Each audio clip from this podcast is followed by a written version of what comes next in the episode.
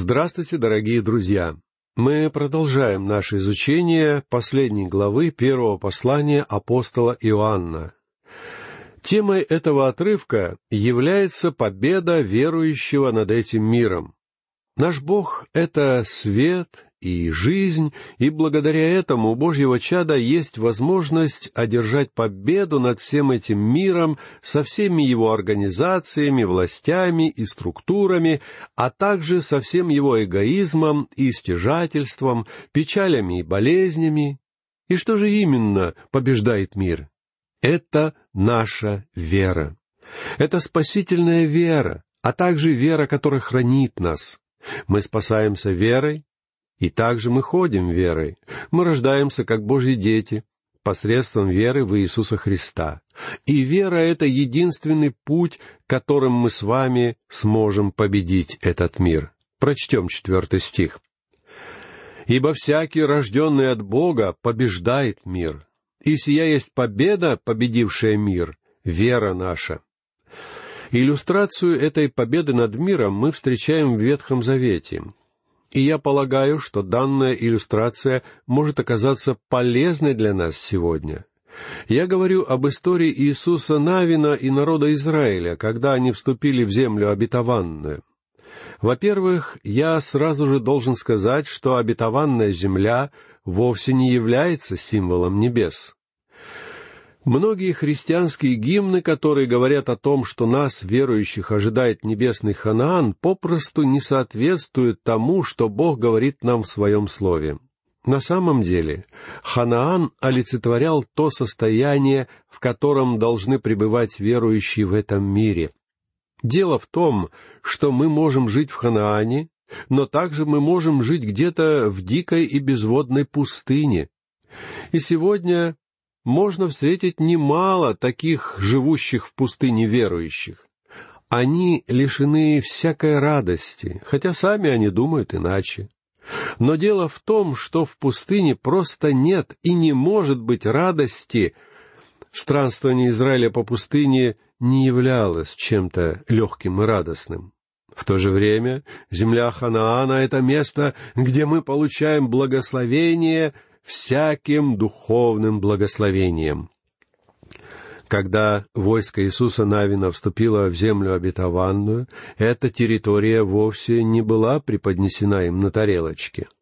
То же самое можно сказать и о нас с вами, если мы хотим наслаждаться духовными благословениями, которые уже принадлежат нам. Мы должны осознать, что предстоит битва, в которой нам придется участвовать ибо наш враг крепко держит в своих руках всю территорию, и он не позволит нам получить избавление или победу без боя. Поэтому, когда Иисус Навин вступил в обетованную землю, ему предстояло иметь дело с тремя врагами. И до тех пор, пока Израиль не смог одержать победу над этими врагами, он не мог завладеть землей обетованной. Первым врагом был город Иерихон и этот город олицетворяет собой весь наш мир. Иерихон был первым объектом, на который обрушил свой удар Иисус Навин. Его стратегией было разбить всю территорию на две области, а затем захватывать их по очереди. Вторым врагом Иисуса Навина был небольшой город Гай, который олицетворяет собой нашу плоть. Иисус послал в этот город небольшой отряд воинов, думая, что взять это крошечное поселение будет весьма легко. Однако этот город оказался местом, где израильтяне потерпели сокрушительное поражение. Многим христианам удается победить мир, но они сами нередко оказываются побежденными плотью. Иными словами, есть множество святых, которые не участвуют в делах этого мира, однако при этом они ходят в церковь, где сплетничают или участвуют в склоках, то есть потворствуют своей плоти. Они могут победоносно трубить в трубы вокруг Иерихона, но они спотыкаются о порог Гая. И, наконец, третьим врагом Иисуса Навина были жители Гаваона, которые олицетворяли собой сатану. Они обманули Иисуса Навина. Сатана был лжецом от начала, и он по-прежнему коварно обманывает и обольщает людей и сегодня. Итак, давайте возвратимся к четвертому стиху этой главы и посмотрим на него в применении к завоеванию Иерихона народом Израиля. «Ибо всякий, рожденный от Бога, побеждает мир», — говорит Иоанн. «Если вы дитя Бога, вы будете побеждать этот мир. И как же вы сможете одержать победу над этим миром? Сия есть победа, победившая мир, вера наша, пишет апостол там же. Победа обретается не в результате военных баталий, но посредством веры. Как же Иисус Навин сумел победить Иерихон? Иерихон был врагом, который стоял прямо перед ним, и ему было необходимо захватить этот город. Но каким способом Израилю нужно было взять город? Может быть, Иисус Навин должен был начать осаду или пойти на открытый штурм? Ничего подобного. Он даже не вступал в военные действия, ибо Бог сказал ему, как именно нужно действовать. Бог сказал, «Я не желаю, чтобы ты начинал штурм города. Я не желаю, чтобы ты использовал таран или осадные машины и пытался проломить стену. Я хочу, чтобы вместо этого твое войско начало ходить вокруг стен города, а во главе войска поставь не только своих отборных воинов, свою гвардию, но также и священников с ковчегом завета. И эти священники должны нести трубы и трубить в эти трубы, когда будут обходить стены города. Этот метод, который Бог предписал Иисусу Навину, был весьма необычным. Я совершенно уверен, что город Иерихон хорошо подготовился к нападению израильской армии.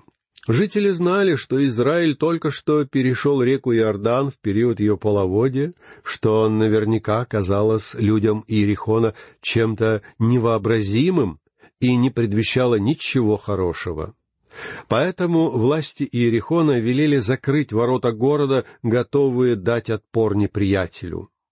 Я не сомневаюсь, что наблюдатели на стенах подняли тревогу, когда вся армия Израиля двинулась на подступы к городу. Так что мы должны понимать, что когда Израиль подошел к воротам Иерихона, внутри города, в полной боевой готовности находилась целая армия, ожидающая штурма. Но когда дети Израиля подошли к воротам, они вдруг повернули вправо и продолжили свое движение. Они обошли стены города, после чего возвратились в свой лагерь. Вы можете не сомневаться, что в тот вечер в Иерихоне состоялся военный совет начальников города в попытках выяснить, какую же осадную стратегию использует против них Израиль. Насколько это было в их силах, они подготовились к следующему дню. Когда дозорные сообщили, что армия Израиля опять приближается к городу, все жители вновь находились в полной боевой готовности, предполагая, что израильское войско начнет штурм. Возможно, на стенах города стояли воины, готовые поливать нападающих кипящим маслом или кипящей водой, а также лучники, готовые к стрельбе. Однако Израиль даже не попытался прорвать оборону. Израильское войско попросту обошло город еще раз. И так продолжалось в течение шести дней. К седьмому дню иерихонские военачальники уже не знали, что им и думать. Они совершенно не могли понять, что же именно задумал Израиль. На седьмой день, когда израильская армия еще раз обошла стены города, все жители Иерихона опять вздохнули с облегчением, полагая, что евреи вообще не собираются брать их город приступом. Они лишь видели что-то совершенно неслыханное.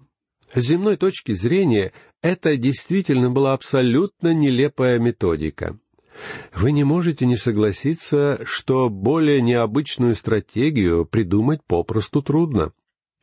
Однако в этот раз наблюдатели увидели, что войско Израиля не возвращается в свой город, а продолжает движение вокруг стен города. Израиль продолжил обходить Иерихон, обогнув его в общей сложности семь раз. А затем произошло нечто странное. Священники Израиля затрубили в свои трубы, а народ разом издал боевой крик. И тогда стены Иерихона рухнули. Поскольку дети Израиля полностью окружали этот город, когда стены Иерихона упали, войска устремились внутрь, со всех сторон, и осажденная армия была застигнута врасплох. Так как же дети Израиля захватили город Иерихон? Разве им пришлось участвовать в битве? Ничего подобного. Им даже не пришлось сражаться. Они ходили вокруг города, повинуясь приказу, данному не Иисусом Навином, но невидимым вождем воинства Господнего. Откровенно говоря, долгое время данный случай, описанный для нас в Священном Писании, представлял для меня определенную трудность. Причем главной проблемой для меня было вовсе не то, что стены Иерихона упали. Этот факт был весьма обоснованно подтвержден многочисленными археологическими раскопками. Более всего остального меня смущал вопрос, почему такой человек, как Иисус Навин, уже доказавший свои способности военачальника, согласился с подобной странной тактикой. Да, действительно, Бог заповедал ему сделать это. Но я по-прежнему думаю, что Иисус Навин был весьма озадачен предложенной тактикой. А ответ кроется в описанном несколько ранее случае, когда Иисус Навин увидел воина с обнаженным мечом, стоявшего на границе израильского стана. Мы читаем об этом в пятой главе книги Иисуса Навина. Иисус задал этому воину вопрос. «Наш ли ты или из неприятелей наших?» По сути дела, он спросил, «Кто отдал тебе приказ обнажить меч?» Иисус Навин полагал, что это он распоряжается и руководит всем происходящим. Но когда этот незнакомец повернулся и ответил, «Я, вождь воинства Господня, теперь пришел сюда», Тут Иисус Навин осознал, что перед ним находится божественная личность. Я лично считаю, что в данном случае это был никто иной, как предвоплощенный Христос. Именно этим я объясняю тот факт, что Иисус Навин пал на свое лицо и поклонился ему. Так что, как видите, еще до начала Иерихонской битвы Иисус Навин узнал, что вовсе не он является главным, а генеральный штаб военных действий находится вовсе не в его шатре, но на небесах, где распоряжается вождь воинства Господнего. По сути дела, Господь сказал Иисусу Навину, «Эта битва является не только земной битвой, но и битвой духовной, а я являюсь ее вождем». И вот теперь Иисусу Навину предстояло получать приказы от вождя воинства небесного. Этот небесный вождь велел израильскому войску ходить вокруг города. Помня об этой встрече, я уже не испытываю никаких трудностей с пониманием действий Иисуса Навина. Если бы вы встретились с ним и спросили его, почему он использовал столь необычную тактику, я думаю, что он согласился бы с вами и сказал, что тоже считает ее весьма странной. Однако в этом случае он всего лишь повиновался приказам. Если вы хотя бы немного знакомы с армейской службой, вы знаете, что простой рядовой никогда не будет спорить со своим лейтенантом. То есть, если лейтенант говорит солдату пойти и сделать что-то, этот солдат не начинает обсуждать правоту или неправоту этого приказа, и уж тем более он не может оспорить его. Вам доводилось слышать, чтобы рядовой ответил командиру возражением или отказом? Я очень сомневаюсь в этом, потому что хороший рядовой должен ответить командиру «Есть, будет исполнено». А затем он должен встать и отправиться выполнять то, что приказал ему сделать командир. В свое время мне тоже пришлось нести службу в армии, И я помню один случай, когда кто-то из наших солдат самовольно ушел ночью из части. На следующий день лейтенант вызвал нашего провинившегося товарища и велел ему копать большую яму, указав точные размеры. Когда солдат справился с поставленной задачей, он пошел докладывать командиру. Лейтенант осмотрел выкопанную яму, а затем велел ему засыпать ее. И солдату пришлось также аккуратно засыпать свежевыкопанную яму. Это звучит как нелепость, но солдаты обязаны повиноваться любым приказам. Иисус Навин повиновался данному ему приказу. Он проявил послушание. Он поверил Божьему посланнику. В послании к евреям в одиннадцатой главе нам сказано в тридцатом стихе «Верою пали стены иерихонские по семидневном обхождении». Это произошло не в результате штурма или военных действий, но поверив в то, что стены этого города рухнут. В чем же состоит урок для нас с вами сегодня? Мы с вами не можем победить этот мир, сражаясь с ним. Это одна из причин, почему я, как пастор, никогда не вовлекался во всевозможные движения по реформированию нашего общества, какими бы правильными и нужными они ни являлись. Причем я даже не сомневался, что многие из этих усилий были действительно правильными и нужными, Однако сам я никогда не соглашался работать в каких-либо комитетах, даже если меня приглашали туда как пастора. Причина состоит в том, что я не считал, что я призван заниматься подобным делом. Дело в том, что я всегда был уверен, что нам не удастся победить мир, сражаясь с ним. Однажды ко мне обратилась одна моя хорошая знакомая, предложив мне участвовать в работе комитета по нравственному оздоровлению нашего города. В то время я еще нес активное пасторское служение и, пожалуй, даже лучше других знал, насколько нашему городу нужно нравственное оздоровление. Однако я не считал, что призван заниматься подобным делом, а потому просто отказался участвовать в работе предлагаемого комитета. Моя знакомая не могла понять причин моего отказа и спросила меня, «Неужели меня, как проповедника, не интересует подобное служение?» Я сказал, что я согласен с целями и одобряю задачи данного комитета, но я не желаю участвовать в его работе и объяснил ей почему. Я сказал, Фактически, Господь призвал меня заниматься ловлей рыбы в водоеме, однако Он никогда не давал мне повеления очищать этот водоем. Поэтому моей задачей является рыбная ловля, то есть донесение Слова Бога. И я предоставляю возможность Слову Бога производить необходимое очищение. Эта задача относится исключительно к сфере Его ведения — и я не имею к ней никакого отношения. Моей знакомой не понравился мой ответ, однако она, конечно же, была вынуждена принять его. Сегодня я не веду сражения с этим миром. Я не участвую ни в каком великом движении реформации. Я не пытаюсь исправлять существующие власти и правительства, хотя я не сомневаюсь, что все они нуждаются в определенном исправлении.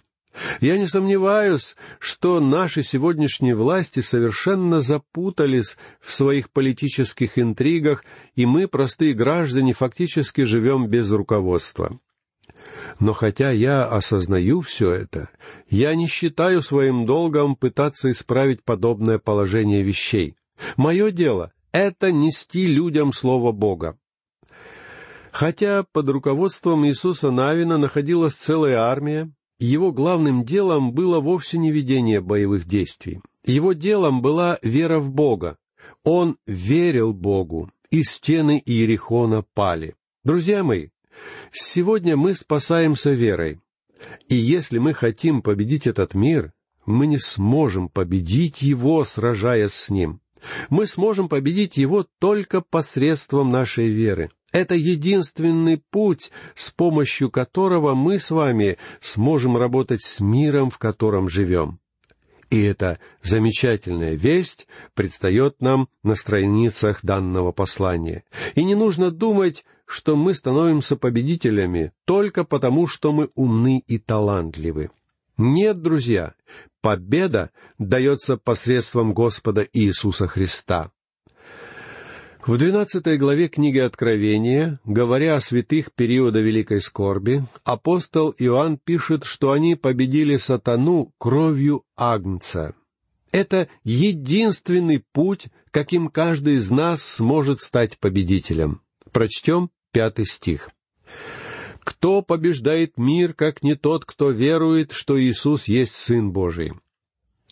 Когда вы действительно доверяетесь Христу, это уже не вопрос вашей собственной силы. Наоборот, сила Бога через веру держит и хранит вас. Мы имеем веру во Христа ко спасению в будущем. Однако мы верим во Христа для спасения от мира уже здесь и сейчас. Нередко нам приходится слышать призывы к победоносной жизни верующих. Однако единственный, кто прожил поистине победоносную жизнь, был Христос. Мы с вами не в силах прожить свою жизнь так, как Он. Единственное, что мы можем, это дать Ему возможность обитать в нас.